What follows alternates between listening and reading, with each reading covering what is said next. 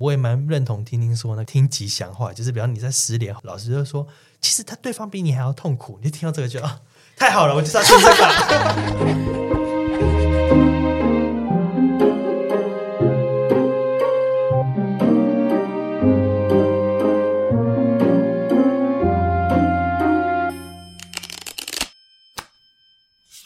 欢迎收听塔罗疗愈记事，我是伊藤，我是听听，我是桑尼。嗨，大家好，我们回来了。这一集要跟大家聊什么呢？我们要聊聊开学。叹气的意思是，我已经没有开学了。在座还有人是学生吗？没有吧？没有。对对对，嗯、那我们的听众有人是学生吗？如果有人是学生，请你留言告诉我们一下。就是九月初要开学了，那你对于开学这件事有什么感觉？那在聊开学之前，我想要先跟大家聊一下暑假。你们以前喜欢暑假吗？喜欢啊，谁不喜欢？大家都喜欢吧？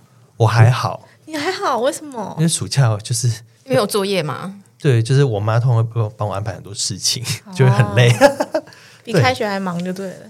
有一点，而且开学就是我是一个没有很喜欢住在家里的人，啊、所以暑假就要回家里住，就会比较没有自由。今天主要是想要跟大家聊学生时代啦。学生时代有一个还蛮重要的事情，就是庆生。嗯，你们以前在学校会庆生吗？嗯，比较大之后几乎都没有。幼稚园的时候不是会有那种乖乖桶活动吗？对对对对对，因为、我到国小都还有哎、欸，到国小还有乖乖桶，有有有，欸、就就是今天我生日，然后就会有同学带乖乖桶去学校发。哦，好像有的老师是会把整个月份的寿星就是收集起来，大家一起过之类的。有有这种的，但因为我自己个人是八月啦，然后就、哦、你就是暑假宝宝，没错，所以你没有被庆生，对我没有什么在学校庆生的印象。那你会反而约出来嘛？比如说，就是有时候寒暑假不是大家同学会约，对，所以就真的是要比较大，因为你还很小的时候，可能比较不会单独跟朋友出去，可能国中以后吧，然后大家有熟了之后，才会说哦，暑假一起出去玩这样。所以你是你是狮子座还是处女座？处女座，处女座。那 Sunny 呢？我我是在十二月的时候，所以我是会经历到就是大家一起庆生的日子。所以十二月是射手座，嗯、哦，所以就是一个很快乐的时候。对，就刚好大家就是也逐渐熟悉了，然后就欢乐想要做一些活动，就刚好就是可以是庆生活动这样子。所以这个之前其实有人讨论过，就是暑假生的人跟寒假生的人其实比较少被庆生到，然后再来就是那个。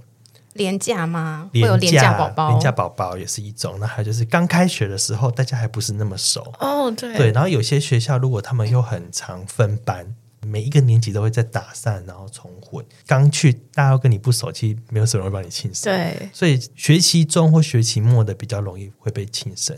嗯，然后我是母羊座。然后我生日是在清明节连假，所以我也是连假宝宝。对，我也是连假宝宝，然后我就不太会被庆生。但是我觉得有一种人他更辛苦，跟那个星座特质也蛮有关系，就是水瓶座，过年生的人。哦，就是。过年的时候，大家就在忙过年啊，没有人会帮你庆生。相对来说，生日这件事情没那么重要了。对，就是你知道要拜拜啊，然后叫他大扫除啊，然后大家团圆，然后你的生日很容易被忽略。嗯，某种程度我在想说，水瓶座会那么的疏离跟 远离人世间，搞不好跟这个也有关系。嗯，对啊，就有种热闹是别人的热闹的感觉。嗯，比你们热闹跟我没有关系，反正你们也不会帮我热闹。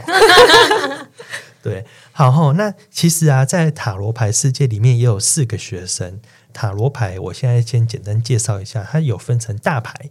那大牌就是。大家比较常听到什么恶魔啊、死神啊、世界牌啊、太阳牌啊、恋人牌。小牌呢，就是用四个元素地、水、火、风四个元素来分。这四个元素它会再分成啊，从数字一到数字十。所以呃，火元素我们叫权杖，水元素会叫圣杯，风元素会叫宝剑，土元素会叫钱币或金币。地、水、火、风四个元素对应四个符号，然后到一到十。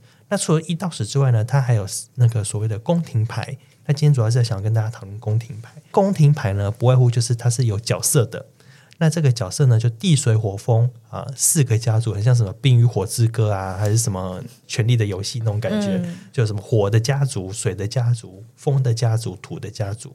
每个家族里面呢，又有国王牌、皇后牌、骑士牌跟随从牌。如果用家族来讲，国王就相对就对应的是爸爸嘛。这应该很好联想。皇后牌对应就是妈妈，骑士牌有人会说是对应是比较年长的人，他是比较有行动力的人。随从牌通常就会讲的就是小孩子，嗯，对的。所以，我们今天就要来讲随从牌四张随从牌。我们要先从哪一个随从开始讲呢？那就地水火风，嗯，这个顺序。好，好，我们就先从地土元素呢，是这个钱币侍者或是金币侍者都可以。它的英文叫 Page of Pentacle，怎么好像到大家说英文？抱歉，我英文也不是很好，大家就是包含。啊，这边我岔题一下哈，地水火风四元素原则上是固定的，对应的那个。符号啊，有些是权杖，然后有些是圣杯，然后有些是钱币，有些是宝剑，这也是一个大方向。有一些塔罗牌或是化石把他们替换成他们自己喜欢的，所以可能有些是用春夏秋冬啊，然后有些是用刀剑啊，然后有些是用缎带啊，就是各式各样都有。嗯、我们这边举例的都是用韦特塔罗牌最通用版的版本来讲的，然后怕有些人会说，哎，怎么跟我收藏的塔罗牌都不一样？嗯，对。好，那么回来钱币侍者。啊，我想要先问听听跟珊妮啊，如果你有一个钱币侍者的同学，你觉得这个人是怎样的同学？你刚刚前面问说我是我是暑假宝宝嘛，然后跟我自己是土象星座，其实我也就是土象宝宝这件事情，然后我就有一个连接感是。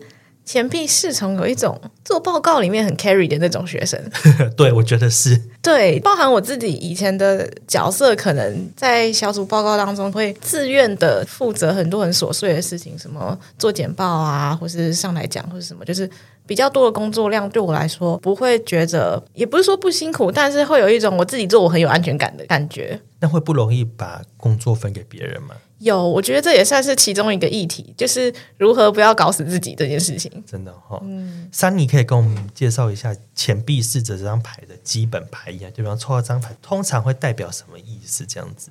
因为他就是刚刚有提到，他就是一个土象的牌面嘛，我觉得他是一个还蛮认真、还蛮执着的一张牌，而且他是一个学习的角色。我们分组有这种组员的话，我们其实每个人都会蛮开心的，就是就是会觉得放心很多、踏实很多。但这个毕竟他还是一个就是学习者的角色，在过程中我们跟着他一起学习，一起感受一些新的事物。其实，在学习牌也会有这个感觉。所以，就是假如遇到这种同学分组的话，就是蛮喜欢的。一藤，你有遇过就是土象元素的同学吗？呃，其实我本人也比较是像这种的啦。我我个人觉得我比较像钱币侍者加权杖侍者。那权杖侍者等下再来讲。钱币侍者他的牌面是一个人，然后他穿绿色的衣服，戴红色的帽子，然后手捧着一个钱币，然后那个钱币是被他拖上天空的。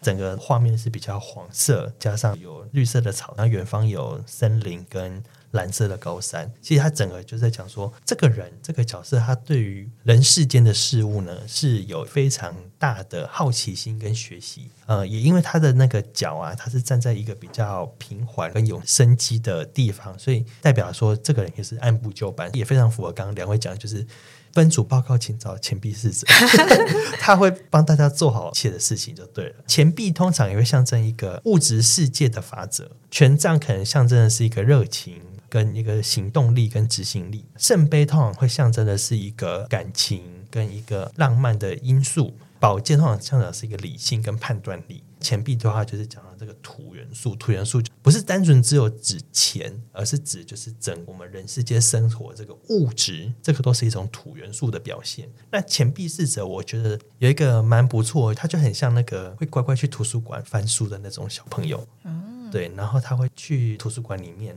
有时候我会觉得钱币侍者有一点点强迫症。比方说，如果去图书馆好了，他很适合当图书馆馆员，然后他就会把那个书每一本摆整齐，去清那个灰尘。他就觉得说，那个有秩序的环境非常喜欢。就是所以，钱币侍者也是一个喜欢有秩序的环境，做报告也要井然有序。如果你跟钱币侍者分组报告，他会给你一张 schedule。我我我们。九月要交一个报告的大纲，然后十月我们要去拍片，然后十一月我们要有第一次的那个剪片出来，十二月我们要成果发表，就是他会帮大家每个人安排好有个进度表。对对对，你刚刚讲那个关于图书馆这件事情，我还真的就在图书馆打工过，在学校图书馆，因为书会有上面会有那个编码嘛，你就是要按照那个号码把它排好，然后方便读者能够就是比较准确的、快速的找到书这样。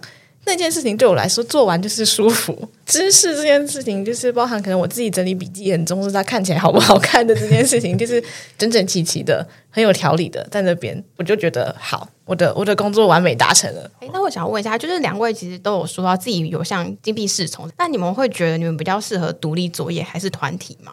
我个人比较喜欢分工呢，因为自己做的话会很累。对，是我觉得这个是一个长大的过程。侍从他就是家族里面最小的那个小孩，所以他梦总是他要学习独立，可他也要学习怎么跟别人合作。你说在学习阶段你都是独立作业，那你就失去跟别人合作的这个学习机会。可是如果你什么事都是要跟别人合作，你是一个钱币侍者，在学生当中，你在小组报告，你永远都是啊、哦，我负责同诊啊，我负责。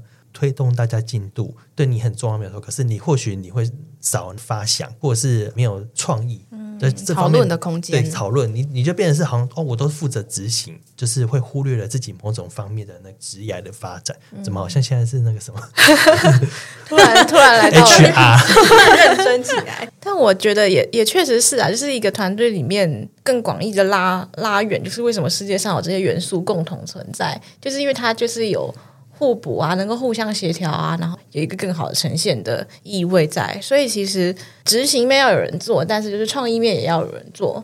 那你们会觉得，就你们会适合跟什么样的侍从一起做搭配吗？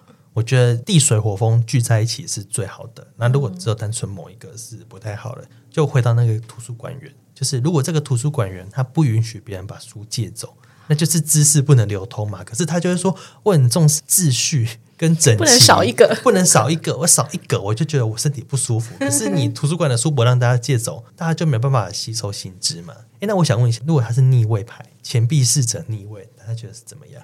就会不会有点，就是整个在自己的状态里面去执行自己想做的事情，就比较反而比较不知道，就是跟外界怎么去协调。大家会有这样的感觉吗？可能就是我刚刚讲那个图书馆员，对，不让你借书的图书馆员，嗯，就是把那个原则已经盖过了。一切的感觉，它规则不是为你所用，而是那个东西已经太大，那个钱币已经大到他可能拿不住了，然后他已经失去了他本来其实应该握在你的手上，但它现在掉了，它不在它该有的位置的感觉。我觉得哦，就是两位讲的比较严重一点，我现在想要讲一个比较轻松的，就是首先我们都认同钱币侍者就是一个认真的学生嘛，对不对？嗯。那有时候可能钱币侍者逆位，就是就好学生也要下课。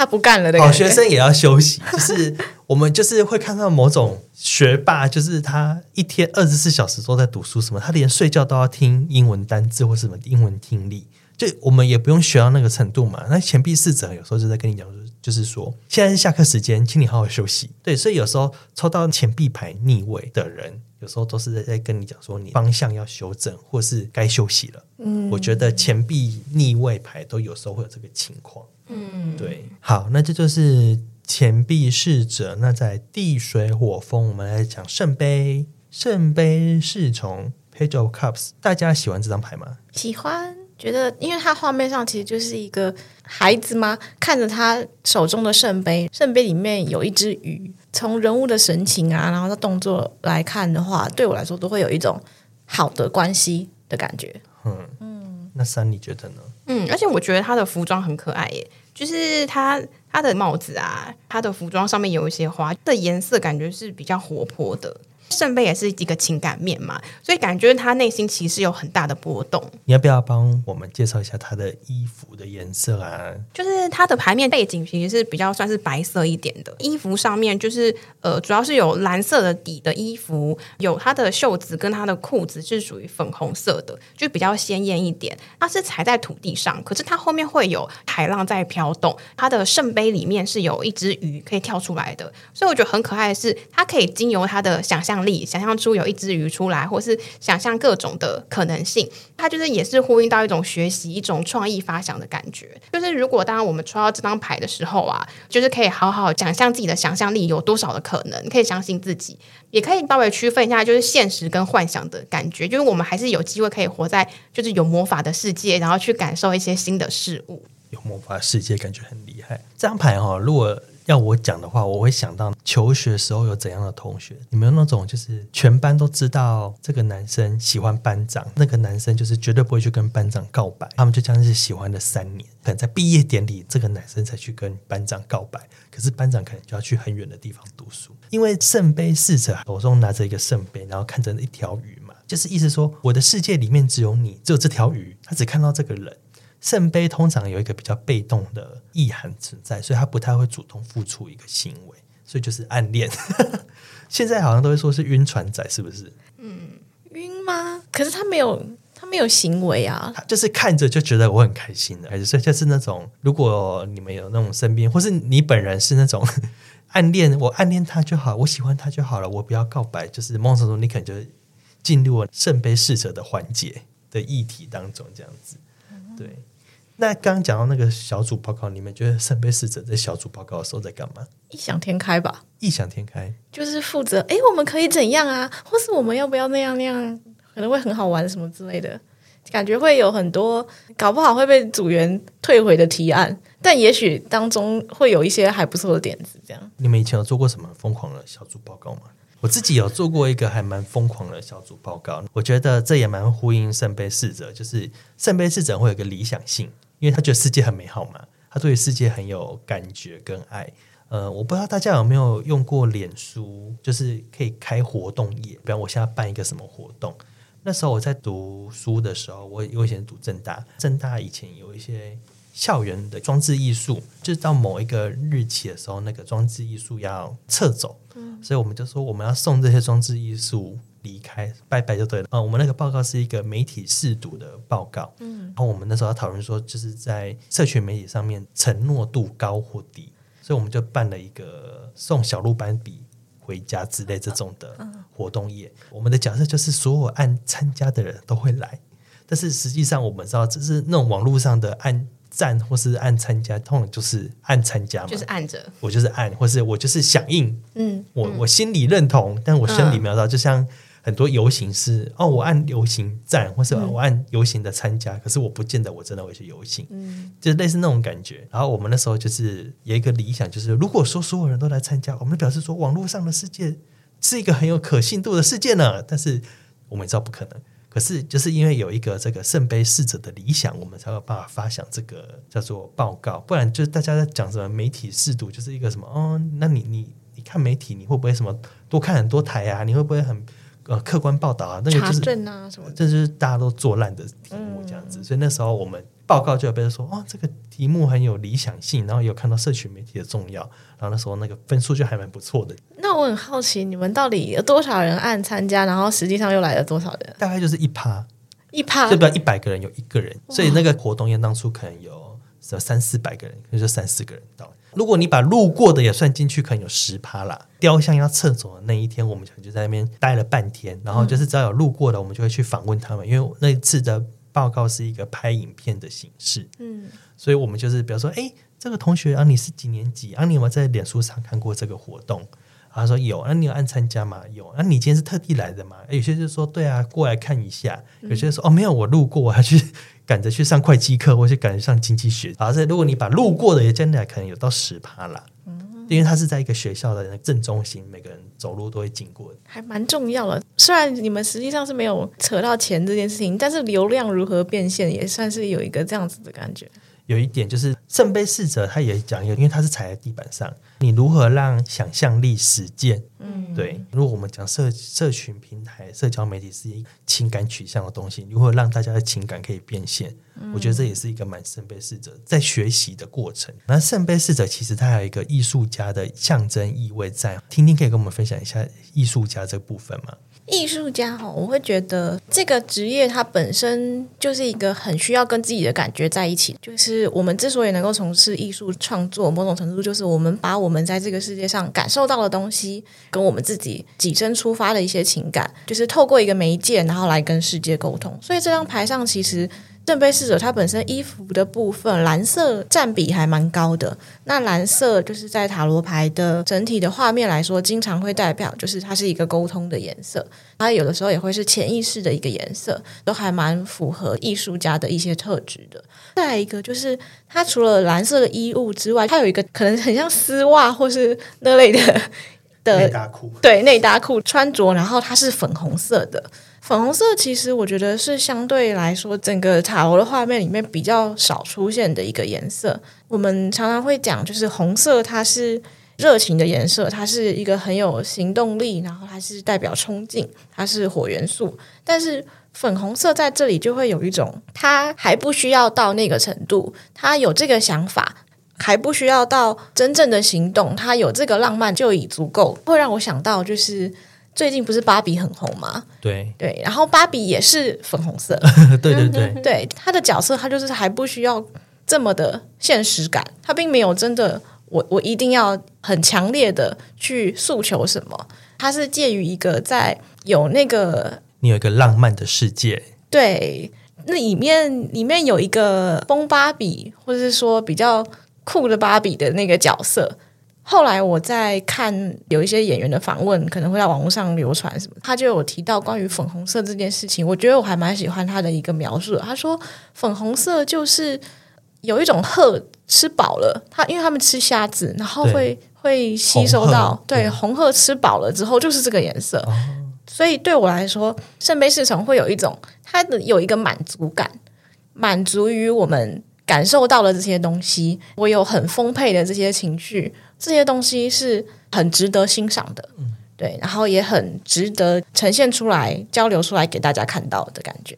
了解，我也想到就是艺术家这个部分，从小身边也会有一些艺术家的同学存在。大家明明就是都在上课，可是你却看到有些人的课本特别的有活力的感觉。哦、就是你们有没有看过？比如说有些人戴墨镜，对，就历史课本里面都会有一些哎，变成另外一种人物出现。我以前会在课本旁边画四格漫画，就大概是类似这种感觉。嗯，对。好，那我们圣杯侍者部分大概到这边，我们再来是火火元素。那火元素是权杖侍者。我个人觉得哈，如果比起金币侍者跟圣杯侍者，我个人是比较更像权杖侍者。除了我是母羊座之外啦，那另一个原因就是火元素它有一个执行力跟行动力。那这个就是在分组报告会去主动揪人的人。你是不是会去 push 你该做什么了？你该做什么了？除了这个之外，我是会当第一个，就是哎，你要不要跟我一组？哦，你要不要跟我一组？对，哎，我们一起来做这个好不好？揪团的时候就会大家就是老师说分组喽，现在分组喽。然后有些人就会坐着，他坐着在等别人来找他嘛。嗯、可是我就会去找我的圣杯侍者，找我的金币侍者，找我的宝剑侍者。嗯，我会当那个有点有一点点像领导人的角色，很有活力的感觉，主揪主揪主揪，对对对，主揪那种感觉。我们这个节目实际上你也就是主揪啊。对，没有错，我就是发挥了 权杖侍者，对对，权杖侍者。好，珊妮要跟我们介绍一下权杖侍者的牌意吗？权杖侍者一样，就是我们在侍者的部分，其实都是一个学生，学生的角色。那权杖其实就是火象嘛，火象就是带有很强的一个行动力。刚刚一藤有提到，就是他就是一个领导者，他会去纠团啊，然后带领大家做一些事情，就是执行力会比较强。学运领袖嘛。对，就是类似那种学运领袖，然后会就是哎带头领导，所以就跟他的权杖拿起来感觉很像。我拿起了权杖，我就是开启我要做的事情。但因为他其实就很可爱，就是他还是一个算是学生的角色，所以他不会到完全的执行，完全的走出去，他还是一个在探索、摸索，但是会喜欢各种事物，喜欢各种向往。就是会开始期待各种事情的发生，他是一个带着希望，就好像刚出生的宝宝，就是对任何事情都感到好奇的存在。那你觉得权杖侍者他，或是权杖随从，好了，你觉得他适合做斜杠吗？还是他一次只能做一件事？我觉得其实他可以斜杠，因为他对每件事情都会充满了好奇心。嗯嗯，听听觉得嘞？我也觉得应该可以吧，但那个点会比较像是说。嗯、呃，相对于其他的权杖牌，权杖侍从给我感觉空间感比较多，就是它有一个观望，跟有一个相对来说没那么强势的感觉。如果假设他是一个主纠好了，他的主纠会比较开放性的人，如果还在学习阶段，可能会比较愿意纳入更多不一样的观点或是知识。那因为我好像也有看到有一些。呃占卜师或是读牌的说法会说，就是权杖侍者他的画面就是比较偏暖色调红色嘛。这个权杖是他头上戴了一个蓝色的羽毛帽。他披着一个红色的披风，身上的衣服是黄底黑色的图案。那有人说这个图案是什么？火龙源，蜥也是蜥蜴，也有可能就是一种重生的代表。对，就是跟火有活力，跟火有关系。然后他得是要穿红裤子、黄鞋子，嗯，所以整个都是比较偏红黄色调的。那有人就是说啊，他就是看着仰望那根权杖，第一个是他有一个专注力。那有人会也会批评说，如果你是权杖侍者，就是你是只能做一件事。可是刚刚大家好像。不这么认同嘛？是不是？这点有办法再补充一下吗？比方说，因为他看着那个柱子，好像一次只能做一件事。因为我觉得一次做一件事，感觉会更像刚刚提到的金币金币侍从，就是他的那个执着性会更强。嗯嗯，那就是呃，我觉得他当下可以一次做一件事，但是他很快就会可以再找到一个新的目标，哦、做完了就再找新的事做。对，他会永远有新的事物可以去创造，可以去重生出来。哦，了解了解。好，如果权杖侍者逆位，你们会觉得这个人好相处吗？还是他会有点欺负人的个性？我觉得这反而会比较像是你刚刚说的，不适合斜杠，或是不适合什么什么什么。哦，你说逆位不适合？对，因为他会有一种，他对于这件事情，他没有办法好好的、完整的肩负责任。哦，就是、就是、他可能真的会半途而废。对，可能一开始哦，我我捡起这根杆子，然后我有一点兴趣，我看一看，然后我就把它丢了，后面就不管了。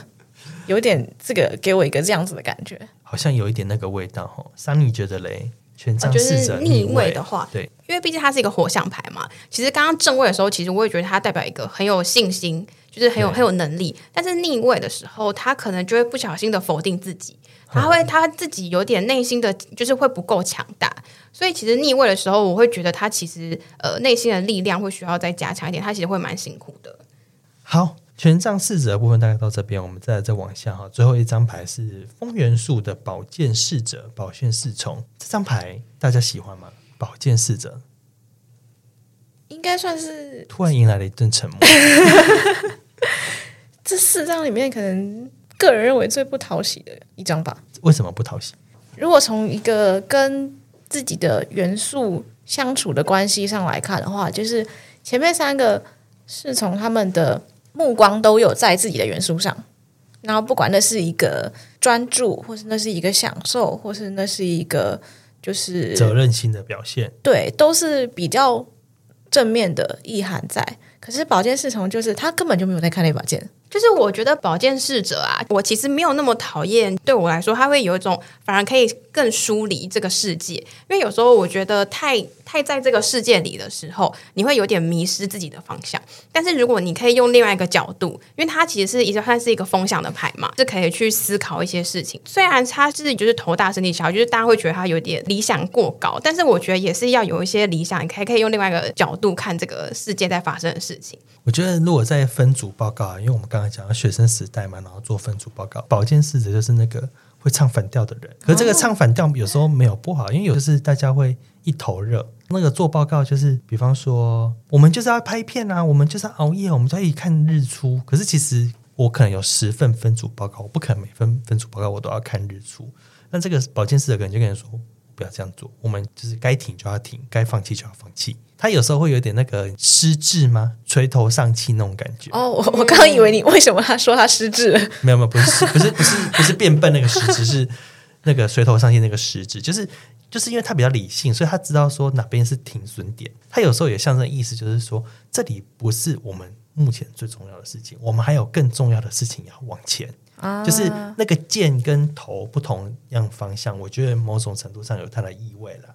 那的确也是有人会批评他说啊，你头大身体小，你就是都脑袋在想。对，可是有时候就是这样，就是我们要先想清楚再做，不然就是钱币侍者如果太严重，他就是狂做。你知道，老师说报告只要写三千字，他硬要写三万字。然后如果你是权杖侍者，就是你就一直无脑往前冲，然后变成一个瞎挺。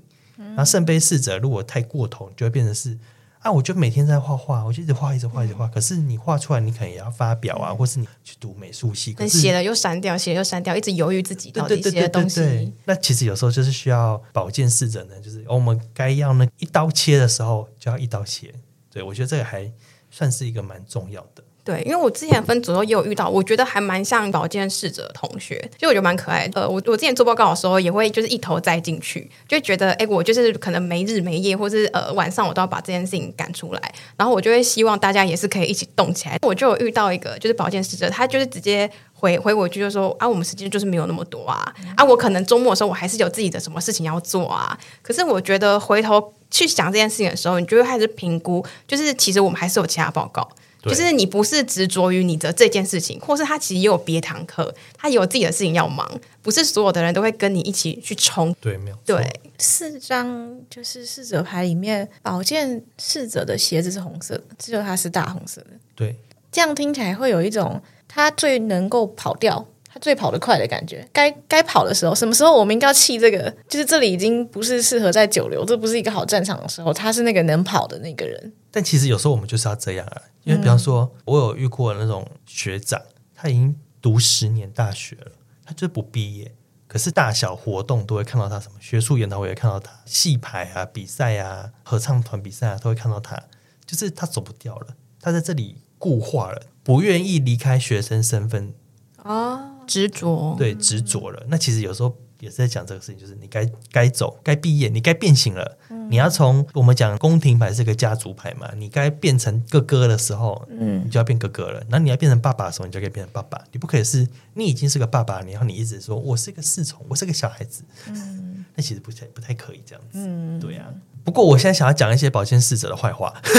好，请说。就是有一种人很讨厌，就是他会一直反对，一直唱反调。可是你叫他提一个实质的建议，他讲不出来。这个时候就是一种保健侍者逆位，嗯，就是这个也不好，那个也不好。那你跟我讲一个你喜欢的，你 OK 的嘛？他就说没有啊，没有啊，我觉得大家讨论啊，你们大家讨论出来一个我觉得好的，这是有点这样，就是袖手旁观到一个太夸张的程度。那其实这样也不太好，嗯，对啊。诶，那我灵机想到一个，就大家有看过哆啦 A 梦？嗯嗯，哆啦 A 梦里面有大雄、静香、小夫跟胖虎。嗯，刚好四个人，对，有办法塞进去这四个角色吗？大雄、静香、小夫，我们每个人可以不一样，大家可以讲一下自己的。我自己的话，我会觉得权杖侍者是胖虎，就是比较有行动力。然后，如果他发疯，就是会变成那个逆位的，会拿棍子打人，会打架。大雄反而是圣杯侍者，因为大雄最浪漫，大雄有很多梦想跟理想。静香是钱币侍者，静香就是其实是里面最不容易出差错的，会按部就班做好，就乖学生啊。嗯、小夫就是宝剑侍者，因为他就是你知道讲话很贱。宝剑牌有时候也是有一个讲话很贱的特质在，就是那把剑在他手上的运用是随便戳人。对，对啊、我觉得我基本上蛮认同你刚刚的说法。我有一个直觉，胖虎就是权杖侍者这件事情，火就是有一个。冲突或是暴力的成分在里面嘛，所以这还蛮好带入的。但你讲大雄是呃圣杯四的这件事情，我是想到另外一个点是，其实哆啦 A 梦是大雄长大以后发明，对，然后回来之后帮助以前的自己这样子嘛。发明家本身其实也蛮需要这件事情的，发明家跟艺术家的那个、哦、要想象力，对，他需要想象一个跟现在截然不同，然后非常美好的世界。就是想象是有帮助的，想象是很好的，想象不是无用的。圣杯侍者会帮你拍拍手。我今天是不是一直就是圣杯侍者加油团？对，你是你是。钱币跟宝剑的话，我也觉得，就是其实一开始我也有在想静香是不是圣杯啦，就是女孩子比较容易让我联想到水元素的。但我觉得对，就是就他乖宝宝，他就是好学生，那就是大家都喜欢，不会出差错。小夫有一种爱说大话的那个，爱说大话。对，就是他们家相对来说比较有钱，然后他，我印象中在剧情里面，他是不是也比较喜欢炫富啊，或是比较喜欢说我家怎么样怎么样？好像有，好像有，嗯，有一个那个就是小人物大刀嘛。其实你家有钱跟你是是跟你自己真正有钱好像又是两回事，但是有一种仗着，其实不完全属于我的东西，但是我我有一个可以仗的那个势的感觉，就是他还没有完全的。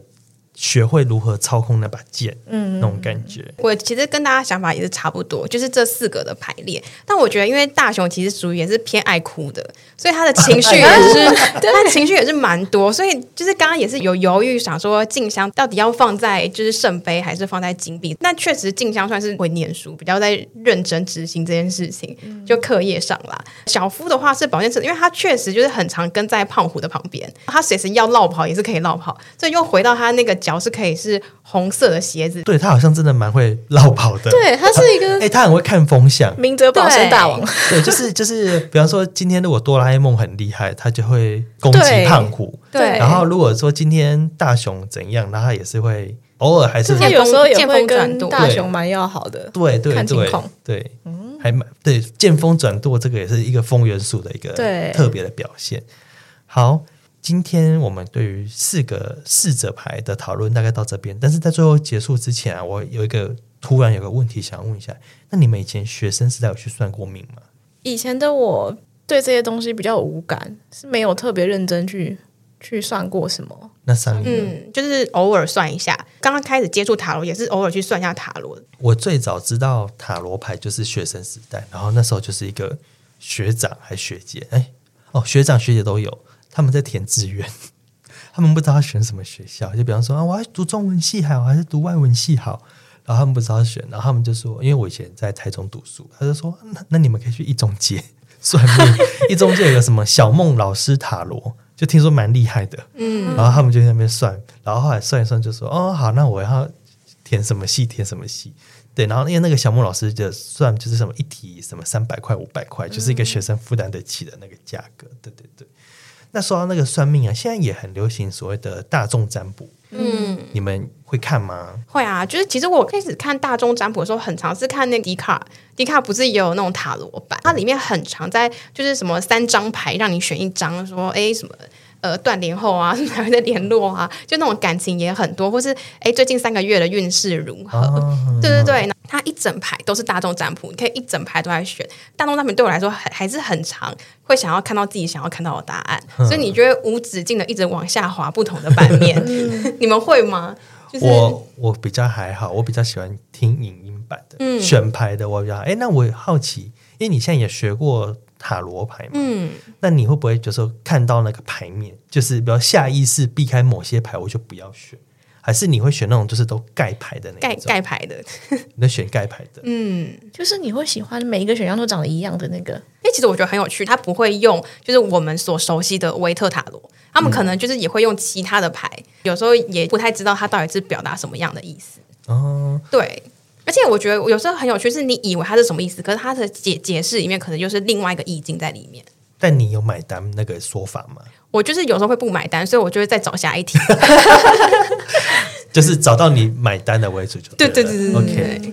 那听听呢？我是比较近期才有在听，就是快要来学塔罗之前的那一阵子会听，然后或者是说学完之后就有有持续的在听这样。你是用听的？嗯，我都是看 YouTube 上面找影片，哦、但影片我发现我比较没有耐心在那边看着他抽牌，然后翻出来长怎样，就是可能有的时候多少会看一下，但是更多的时候就是把它当就是 Podcast 之类的那种东西来听这样子。所以对我来说，就是比较看重那个人说话，我听听不听得下去。就是我喜不喜欢他的声音，喜不喜欢他的语调啊？我很爱做那种类似像是我下个月的运势怎么样，会不会发生什么好事？听一个吉祥话，听个祝福的感觉。那你会检视吗？就比方说，他这个月说你随便讲，比方说你下个月会发大财这种的，嗯、你会去检视吗？我之后可以来检视哦，因为自从我们确定要来录 podcast 的之后，就是那一阵子我听的大众占卜都有在讲说，哦，你最近会有一些发表自己的机会跟。就是最近财运会不错哦，就是可能你要执行的新的计划，可能会为你带来财富什么之类的。哦，所以我们未来三个月我们可以期待一下。对，希望希望大家努力帮我把这个大众占卜，大家要落入了无情的工商时间。希望大家可以让这件事情成真哦，请多给五星好评。我自己还蛮喜欢的，哎，我也是，我一开始是朋友贴给我的。他们就是，比方说，可能看我失恋或什么的，他们就说：“来，你选一个，这个老师很很会说，三个月后你的桃花在哪里？”这种的，听一听听之后呢，就一开始觉得还好，但后来就觉得听听，哎，好像真的有那么一点回事，就是什么断联会不会再复联啊，什么什么的。我也蛮认同听听说呢，听吉祥话，就是比方你在失联，老师就说，其实他对方比你还要痛苦。你就听到这个就啊，太好了，我就是要听这个，我就要听这个，没有错。然后呢，然后听一听，后来就是我觉得对我来说。大众占卜他们很厉害，就是他们会抽牌。其实他们没有一个占卜的对象，所以他们就是自己设定好一个题目开始讲。你会听到很多对于那个牌意不同的诠释。那我觉得对于初学者塔罗牌的初学者来说，这是一个很好的训练。哦，原来这个牌可以这样读，或是呃，这个牌结合另外一张牌，哦，它原来有不一样的意思。那比方说，任何的牌都可以解爱情嘛，任何牌都可以解事业，然后解什么人际关系。比方说，我们回来今天讲的四张四重牌，那它放在学业里面是这样子。那如果是感情世界是怎么样啊？那可能又是另外一种学法。比方说，哦，这个人他一个金金币侍者在感情里面，他可能是一个这个比较负责任的、按部就班的啊。可是也不一定哦，这个就是还是要搭配各式各样的牌。去做分析跟讨论，这个在大众占卜里面就还蛮能去做到不一样的感觉跟视角。嗯，然后还有一个很特别，我觉得大众占卜啊，他们有时候会抽出很类似的牌，比方说他们会有第一个选项、第二个选项、第三个选项，三个选项全部都抽到金币侍者，或全部都抽到权杖侍者，他们还是要说出这三个牌组不同差异在哪，所以他就会去讲那个细微的分别。我觉得这个其实也很适合学塔罗牌的人去听，然后去听别人怎么解牌这件事，我觉得是很重要的。嗯，对对。那你们有要跟我们推荐什么大众占卜吗？听众可以去听什么频道啊，或是说 D 卡上面的什么人？推荐的话不敢说，就是我们在此节目，本节目没有要为任何的其他的工作者打包票，但是我可以分享我自己平常喜欢听的。嗯，喜欢听什么？我自己还蛮喜欢听一个叫嗯轩女塔罗。轩女塔罗，对，她是草头轩，然后女生的女，她是一个住在法国的台湾女生。这件事情就是对我来说算是一个各方面吧。从一开始画面这件事情就吸引到我，在解牌的时候，她通常我们会有选项嘛，然后会摆在桌上怎么样怎么样，然后她就是会有布置的很漂亮。就可能会有一些花花草草啊什么之类，然后身为金星人就是很看重这种感觉，就是我希望它美美的，哪怕我其实没有什么在看画面，我只是用听的，我还是想要它美美的。OK OK，嗯、呃，听起来声音是呃清爽的、舒服的，嗯、然后跟说话的语调，它也不是很强势的那种占卜师。他经常都会在片头的时候会分享一些他的生活，就是在在国外的生活。觉得就是除了喜欢听一些异国分享，我觉得这也是另外一种管道去更立体的认识一个人吧。除了他在解牌当中他说了什么话，在前面就是一个人听一个人怎么去叙述他的生活，我觉得某种程度来说，帮助我建立一个这个人跟我。就是这个人他的想法是怎么样形成的呢？然后我跟他有没有价值观？对，有没有合到这一块？这样子，okay, 那准吗？准吗还是准不准？对你来说不是那么画面感还是最重要的。我好像没有那么认真的去印证准不准这件事情，但我记得好像前一阵子有听到某也是其中一个类似像是什么近期发生的好事什么之类的那种主题，然后。就是有提到意外之财那一阵子，就是反正就是政府对之前有做那个学贷的一些族群有做一些补助。那个资讯我那时候我知道有这件事情，但是我以为是现在的学生，现在现在正在上学的学生才有的，就我就没有特别关注。后来我是直接收到银行的简讯，就说就是哦，因为有补助的关系，所以接下来你会有多少是不用缴什么什么之类的。然后对我来说真的是意外之财，对，就是完全意外，因为它是它是你不需要主动去申请的，嗯、对，它就是它就是银行那边有资料，然后等于是你有在那个资格范围内的话，那它就是它就是会补助，它就是会自己下来这样子。听起来好开心。对，那 Sunny 呢？我主要就是像我刚刚提到，我就是看迪卡的塔罗版，其实就是找自己喜欢的。其实，其实我主要都是看题目有没有自己心动的题目点进去，题目，然后标题很重要，就对。对，就是下标，就是哎，马马上被吸引到，就是我现阶段想要想要看的答案。那你会每天看吗？我觉得是低潮的时候，真的就是还是会去算塔罗的状态，就是跟大家一样，低潮的时候一定都会想要去寻求一些解惑，然后有些是低潮的时候就会开始每天刷，就是每天刷自己想要的，就是题目，然后点进去这样。了解，呃，你会在意准不准吗？还是你在意的是那个答案有没有安慰到你？安慰到我，就安慰比较重要。对对，对，对，对，准不准其次，准不准还好。对，回到刚刚，就是其实很多答案自己心里都知道，但你只是需要得到一个慰藉。哦，嗯，所以大家如果想要做一些就是大众占卜的话，不管是迪卡的塔罗版，或是直接上 YouTube 直接搜寻大众塔罗都很多。然后其实可以找自己喜欢的、喜欢被安慰到的方式。嗯，但我觉得准不准，我这边可以提供大家一个一个选择的方法。哪怕是同一个我喜欢的创作者，他也不会每一部影片我都想看。基准点就是我去看一下他提供的选项。如果如果今天出现的选项，我就会觉得没有一个我想选的话，通常我自己的经验是，我就算硬选一个去听完，其实都对我来说好像会没有什么关联性的感觉。嗯，那如果我今天撇过去一个画面，就是诶，我就是其中一个我特别有兴趣，那个会跟自己的关联性好像就比较大。嗯那我想要问，就是因为有时候他选项就是三四个嘛，你会不会就是有两个都很想要选的？那这样你怎么办？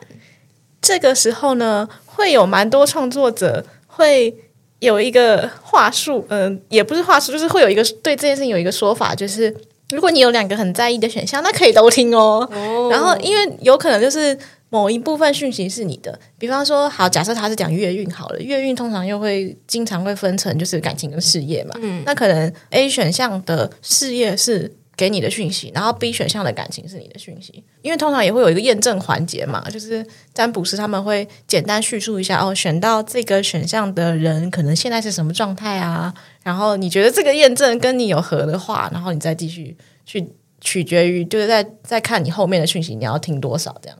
我以前很变态，就是比方说，我现在对某个大众占卜的频道很在意，我会把他的影片，就是比方那一支影片，他只有叫我三选一嘛，没有，我一定会三个全部听完，然后我会听说你这个是话术，还是你真的在认真解牌？好严格，你你你是影评者吗？有一点那个感觉，就是说，比方说你抽完，然后就是因为有一些就是。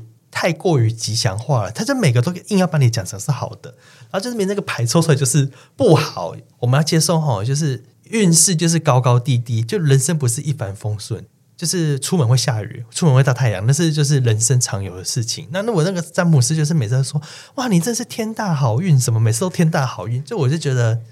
是也不用这样了，就是我们要接受，就是比如说抽出来就是保健室，就是就不好嘛，或者你的分组报告就是一个宝剑四者，他就是会跟你唱反调，嗯，或是你的分组报告同学是一个权杖四者逆位，他就是会叫你三点起来写报告，就是哎、欸，不要再睡了，我们现在要干嘛干嘛，夜冲，就是这就是会遇到这种奇怪的人嘛，那我们就是有时候要接受，嗯，对，那我就是会蛮喜欢这个奇怪的验证，他们到底准不准。我某种程度还蛮在意他们准不准的，因为我觉得讲话要负责任。你有被准到过吗？有哎、欸，就是那个就是什么，比方说断联的人啊，会不会再回来啊复合啊，或是来跟你联络啊什么的？他说：“我靠，还真的有吓到，立刻把他的频道交为我的最爱。”好，我们今天的节目大概到这边结束。如果喜欢我们的节目，请上各大平台给我们。五星好评，然后如果有任何的指教与意见呢，欢迎留言给我们。节目资讯栏都有更多的资讯可以让你找到我们。那这一集的节目就到这边结束喽，谢谢大家。